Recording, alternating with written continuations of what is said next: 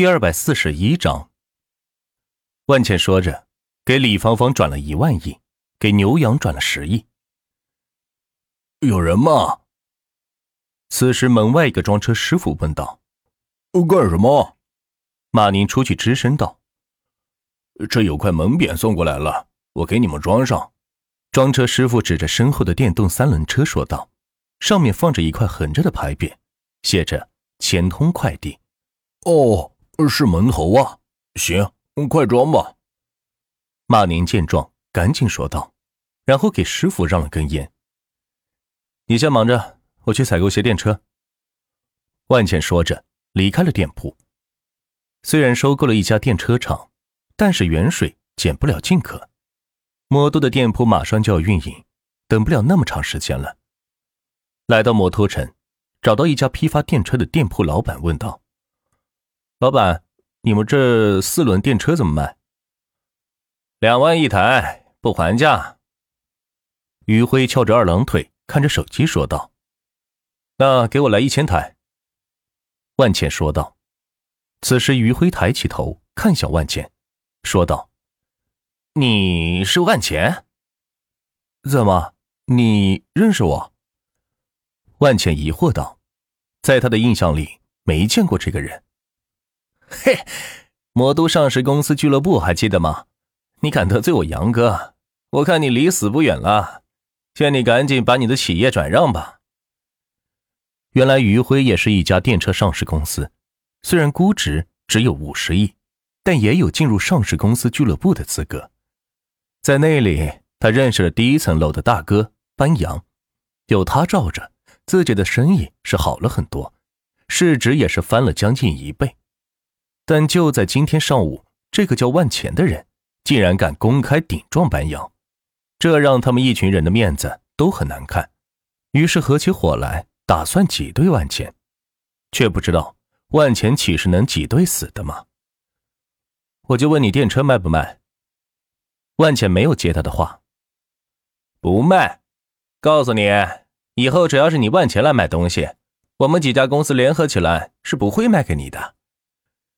余辉自豪的说道：“在他看来，身为市值万亿以下的上市公司里，班扬就是老大。这个领域的经济都是由他掌控着，其他人休想翻出什么个浪花来。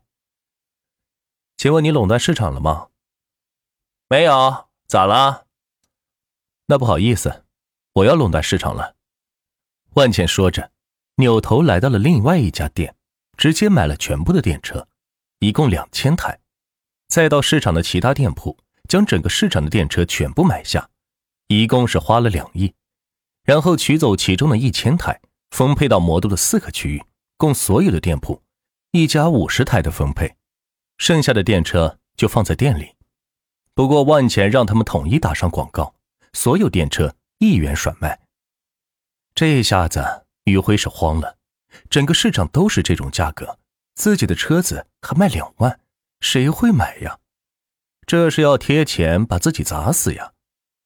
余辉顿时上了暴脾气：“老子也是上市公司，还怕你价格战？”于是也学着万钱的样子，挂上了一元卖车的广告，看看谁先死。可惜他错过了自己与万钱之间的差距。做完这些事情，万钱收到陆江涛发来的法院判定结果。以滨河学院败诉为终，赔偿学生八百万的损失费。万钱是如数付了钱，他倒要看看这个玉珍能撑多久。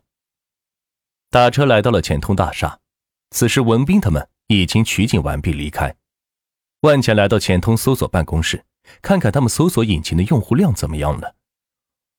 万总，咱们搜索引擎有大学生的知识，还有补贴，以及电脑厂的流量吸引。已经达到了五亿用户了。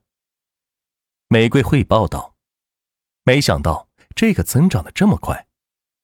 补贴一共多少？万浅问道。能短时间争取这么多用户，一定是花了不少的钱。毕竟有些人没事就来搜索一些问题，还有浏览新闻，这些可都是万浅花钱买来的流量。一共是八十八万亿。玫瑰说出这个数字，自己都觉得颤抖。一个搜索引擎靠补贴吸引到了五亿网友的关注，结果却是花了八十八万亿办到的，这代价也太大了吧！没办法，谁让自己一个新软件想跟人家经营几十年的老软件相抗衡呢？不出点血是不可能的了。太好了，我现在就转给你。万钱倒是觉得高兴，一下子可以花出去这么多钱，真是帮了自己大忙。唉，全国十五亿人口，现在争取到了五亿，还有十亿网民没有加入，任重而道远的。万钱看着玫瑰说道：“万总说的是，我一定加倍努力，争取早日赶超千度公司。”玫瑰点点头表态道：“我今日再让钱通约车和钱通影院再帮忙打打广告，应该还能吸引到不少客户。补贴这边不能停，另外算法和界面再优化优化，争取让客户使用方便快捷。”万钱提议道：“好的，万总，我这就照做。”玫瑰答应下来，开始吩咐员工进行各种优化。此时，万钱的手机响了。赵毅，怎么了？万总，飞机培训场地我找好了，联系了业界的几家公司提供直升机，买了五十台，一共是两亿五千五。好的，我现在把钱转给你，定下来开始招人做培训吧。万钱把钱转给赵毅，看来以后。就有自己的直升机培训机构了，这些都可以纳入到钱通培训，作为一个全体系的培训措施来实行。现在学生们的文化课有了培训，下一步就是其他兴趣班的培训了。万钱给在学校的学妹玛丽打去电话：“喂，玛丽，我是万钱呀。学学长，这个点给我打电话，有事吗？”玛丽此时正躺在宿舍床上，无聊的刷着网剧。自从见过万钱以后，他那副帅气又有钱的样子，就让他再也忘不掉了。这不是想你了吗？睡了吗？没睡的话，出来坐坐。待会儿我开车去学校接你。万钱说完，直接挂了电话，就是这么霸气的，让人无法拒绝。玛丽听到万钱根本没有给自己拒绝他的机会，无奈的摇了摇头。只好是重新穿好衣服，选了一袭白裙，配上精美的耳环，戴上刚买的金色手环，显得整个人气质十足。哟，我们马大小姐这是要去哪呀？打扮的这么花枝招展的，不会是在外面有人了吧？就是，平时也没见你穿的这么隆重啊，是勾引上哪个富二代了？活怎么样呢？哎呀，快别说了。人家丽丽还是个厨呢，也不怕人家笑话。玛丽的室友见到玛丽打扮的这么漂亮，于是一个个恶心的说道：“自从见到玛丽上次上了那辆劳斯莱斯以后，他们几个就非常嫉妒，心中不平。论姿色，他们觉得自己是更胜一筹。凭什么就玛丽能够坐上劳斯莱斯呢？一定是这个骚蹄子用了其他什么见不得人的勾当，才让那位富二代。”对他是神魂颠倒的。你，你们，玛丽跟万茜根本没有什么，却被他们说的煞有其事。没办法，寝室长的舅舅是他们班的辅导员，他也不敢说些什么。若是被扣一个大帽子，毕不了业，那就太亏了。玛丽在他们的嘲讽声中，慢慢的退出了寝室，想要在楼下等万茜。